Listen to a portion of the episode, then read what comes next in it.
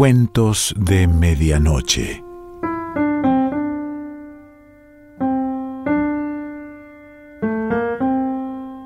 El cuento de hoy se titula Mur y pertenece a Felisberto Hernández,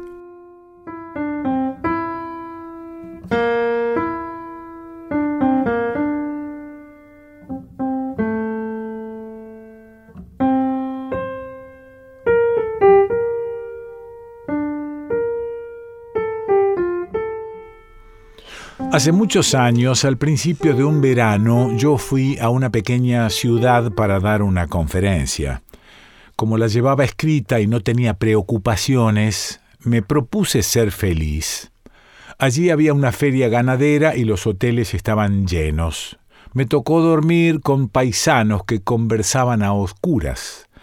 Hablaban de los campos que convenían a sus animales y me dormí cansado de imaginar vacas pastando en lugares distintos.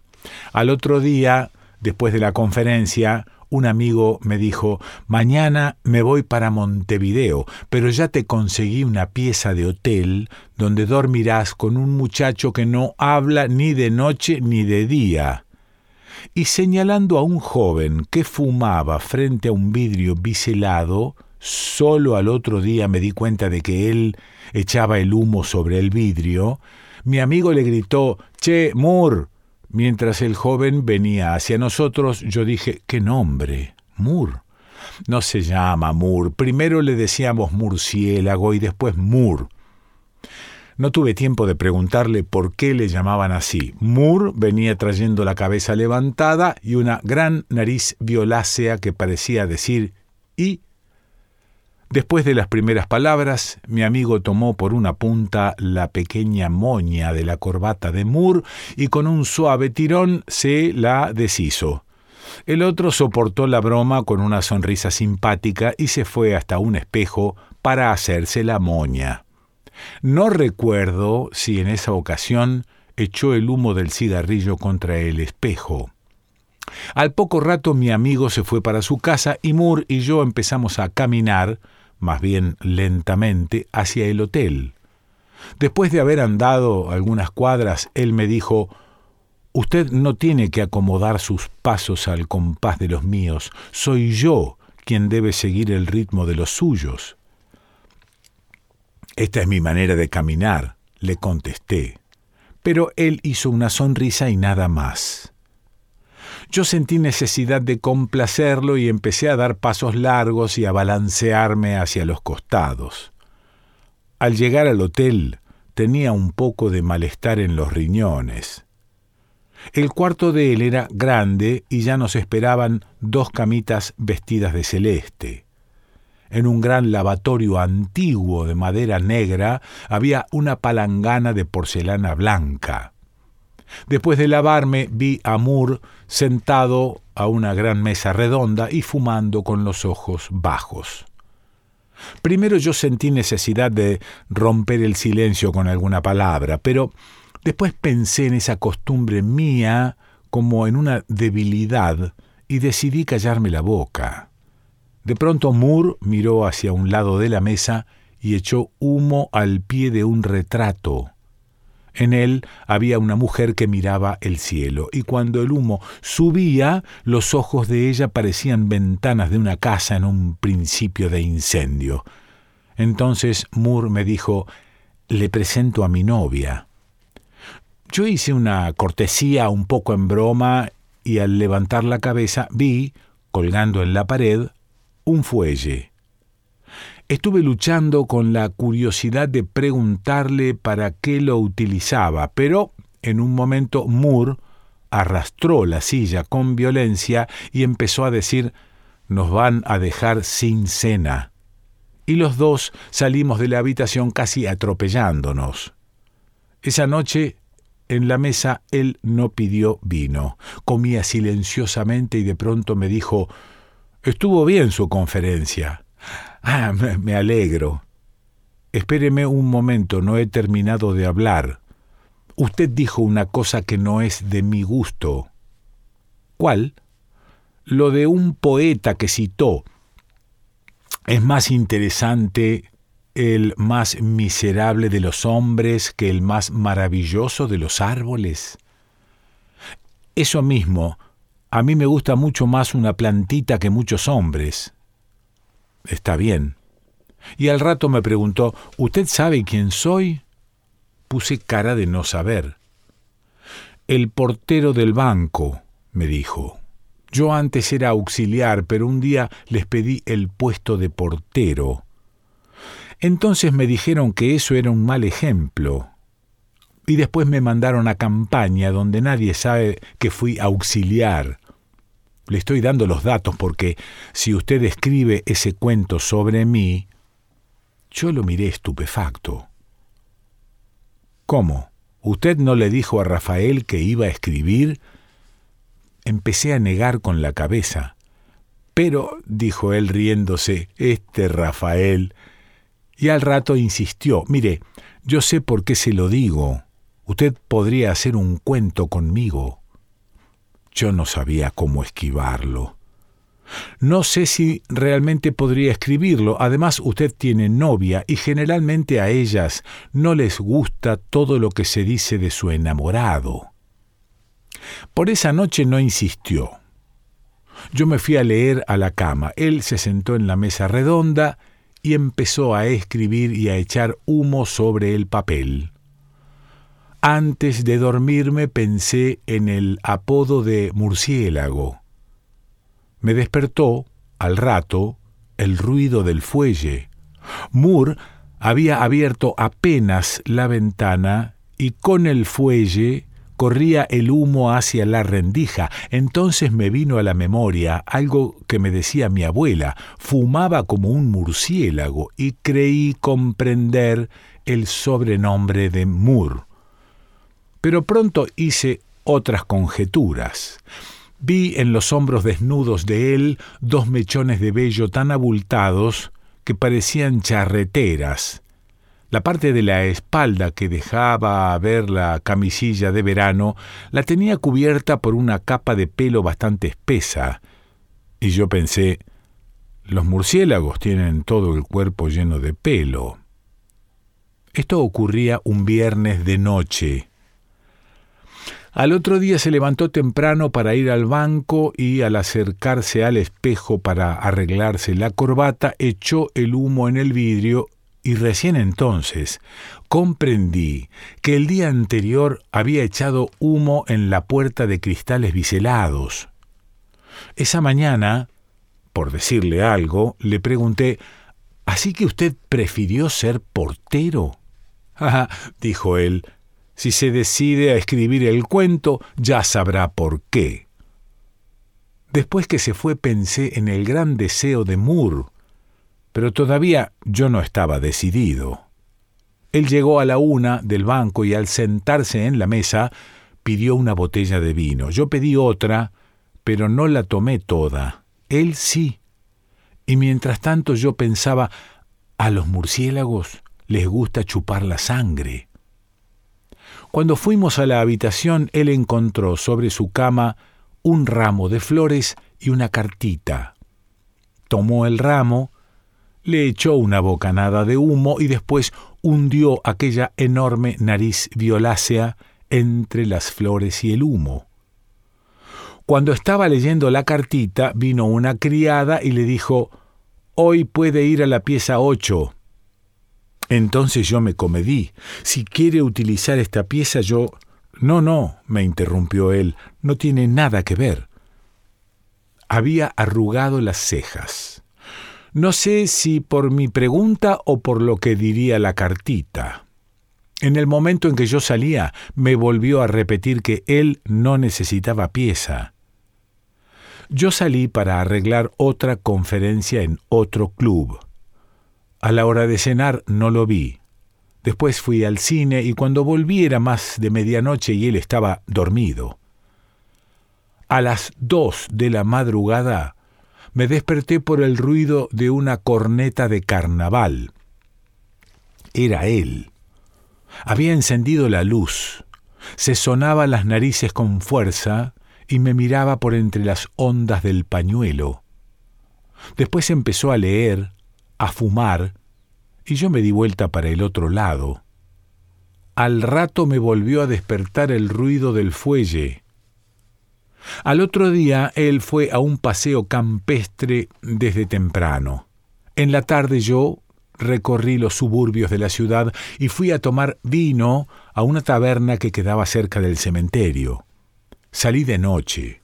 Me sorprendió un auto que cruzó la vereda de tierra y entró en un terreno lleno de arbustos que había al lado del cementerio. Yo me quedé parado porque había oído gritar Mur. El auto se detuvo a poca distancia, pero solo bajó una mujer gorda y un hombre que no era Moore. Esa noche él no vino a cenar. Llegó tarde y yo le dije, Hoy creí haber oído su nombre dentro de un auto que pasó al lado del cementerio. No oyó mal, dijo él, riéndose. Pero solo bajó, él me interrumpió. Yo me quedé en el auto con mi muchacha, pero el otro domingo nosotros bajaremos a conversar entre los yuyos y la otra pareja quedará en el auto. ¿Y a las muchachas no les hace mala impresión ese lugar? No, lo malo de la muerte no alcanza a llegar hasta el cementerio. Entonces yo me dije definitivamente, ya sé por qué le dicen murciélago. El lunes se reunió la comisión del club que decidiría mi conferencia. Yo estaba nervioso y no me fijé en Moore. El martes él no vino a cenar. Después lo encontré en la calle. Vamos a un café, tengo que hablarle. Pidió una bebida cara. Yo pensé que tendría algo más que el sueldo del portero, y de pronto me dijo, ¿Se ha sabido lo del cementerio y acabo de pelearme con mi novia. ¿Sabe lo que significa eso? Caramba, comprendo, pero todo pasará. No, no, no. Eso significa que usted puede escribir el cuento. Ahora a ella no se le importará nada. Yo me reí, le miré la cara y se me desvaneció todo el sentido tenebroso que me sugería su apodo. Entonces le dije, me alegro de que usted sea una persona tan clara. No sé lo que quiere decir, me contestó, pero si deseo que escriba algo sobre mi vida es porque a mí me gusta ver las cosas turbias. ¿Usted tiene tiempo ahora? Sí. Y me acomodé recostándome en la pared y disimulando un suspiro. Él se detuvo antes de empezar se preparó como para un hecho histórico y se emocionó. Yo también me conmoví inesperadamente y me dispuse a recibir su confesión. Viendo que transcurría demasiado tiempo, traté de ayudarlo. ¿En qué sentido le gustan las cosas turbias? Yo le dije ver las cosas turbias. Es en el sentido de la vista. A veces pienso que me correspondería mejor un pintor. No crea, le dije para animarlo, a todos los artistas nos gustan las cosas turbias. Escuche, dijo él sin haberme oído, si yo miro esta botella de cerca con la luz del día y los ojos bien abiertos, la botella se vuelve demasiado material y pensaría en cómo la fabricaron y cómo es su contenido de una manera indiferente y hasta desagradable. Pero si la botella está en la mesa redonda de mi cuarto y yo la miro con luz escasa y un poco antes de dormirme, usted comprenderá que se trata de una botella muy distinta. En ese instante me pareció que yo había recibido un mensaje inesperado y me empecé a preparar para hablar, pero él no me dejó y siguió diciendo, bueno, una noche yo estaba muy aburrido y después de haber tomado una botella de vino, vi la vida con luz difusa y desde la otra distancia. Entonces sentí ternura por las casas, las mesas, los árboles y muchas otras cosas. ¿Por personas también? le interrumpí yo. De ninguna manera. Esa noche yo separé para siempre las personas de las cosas. ¿Y los animales? Mejor que las personas Pero ellos son cosas que se mueven. Una casa y un árbol se quedan en el lugar donde uno los deja y sus sorpresas son más suaves. El otro día descubrí que siempre había mirado las calles de cerca y a medida que necesitaba pasar por ellas, pero nunca había visto el fondo de las calles, ni los pisos intermedios de las casas altas. Entonces me encontré con una ciudad nueva y con ventanas que nadie había mirado. Al principio tropecé muchas veces con la gente y estuvieron a punto de pisarme muchos autos, pero después me acostumbré a agarrarme de un árbol para ver las calles y a detenerme largo rato antes de bajar una vereda y esperar que yo pudiera poner atención en los vehículos. El primer día llegué tarde al banco y creyeron que yo estaba enfermo. Y ya esa misma noche comprendí que el banco me comía la cabeza que yo me obstinaba en meterme números en ella, como si se llenara de seres que debía hacer mover y proliferarse. Después de un intervalo bajó los ojos, como si estuviera avergonzado, y agregó Por eso quise ser portero. Esperé un rato, y entonces le dije Yo no creo que usted se haya separado tanto de las personas. Ya ve, está hablando conmigo.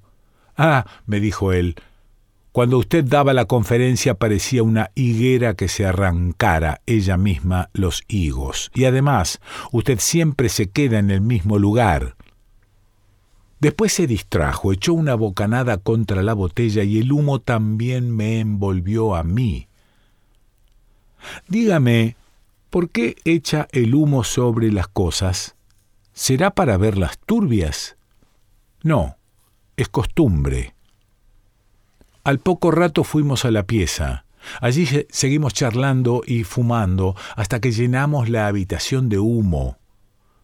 Moore se arriesgó a abrir un poco más la ventana, pero cuando se dirigía hacia la pared donde estaba colgado el fuelle, entró por la ventana un poco de viento y empezó a llevarse el humo como si un fantasma lo manoteara. En todas las otras noches él me siguió contando su vida y yo me propuse escribirla. Me quedé en aquella ciudad hasta el domingo, pero el sábado a mediodía entró en la pieza la criada y le dijo a Moore, Hoy puede ir a la pieza 14. Yo volví al hotel al oscurecer. La dueña estaba hablando con unos recién llegados y me dijo, ¿Quiere decirle a su compañero que me deje libre la pieza 14? ¿Cómo no? ¿Y él dónde está? Pero muchacho, en la pieza 14. Estaba cerrada y a oscuras. Apenas abrí la puerta se me vino encima una espesa nube de humo. Primero vi las colchas blancas y después a Moore estaba sentado a una mesa frente a dos botellas vacías. Lo llevé a su cama con dificultad él se reía tapándose los ojos y yo le decía, el vino es un elemento para ver turbio de primer orden. Al otro día nos despedimos como grandes amigos. Yo vine a Montevideo, busqué a Rafael y le pregunté por qué le decían murciélago a mi compañero de pieza. Ah, ¿no sabes? Les tiene terror a los murciélagos y cree que entrarán por la ventana.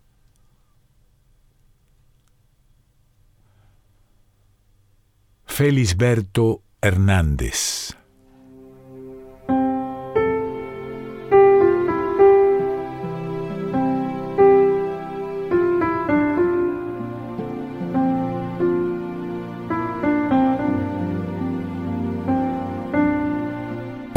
De Medianoche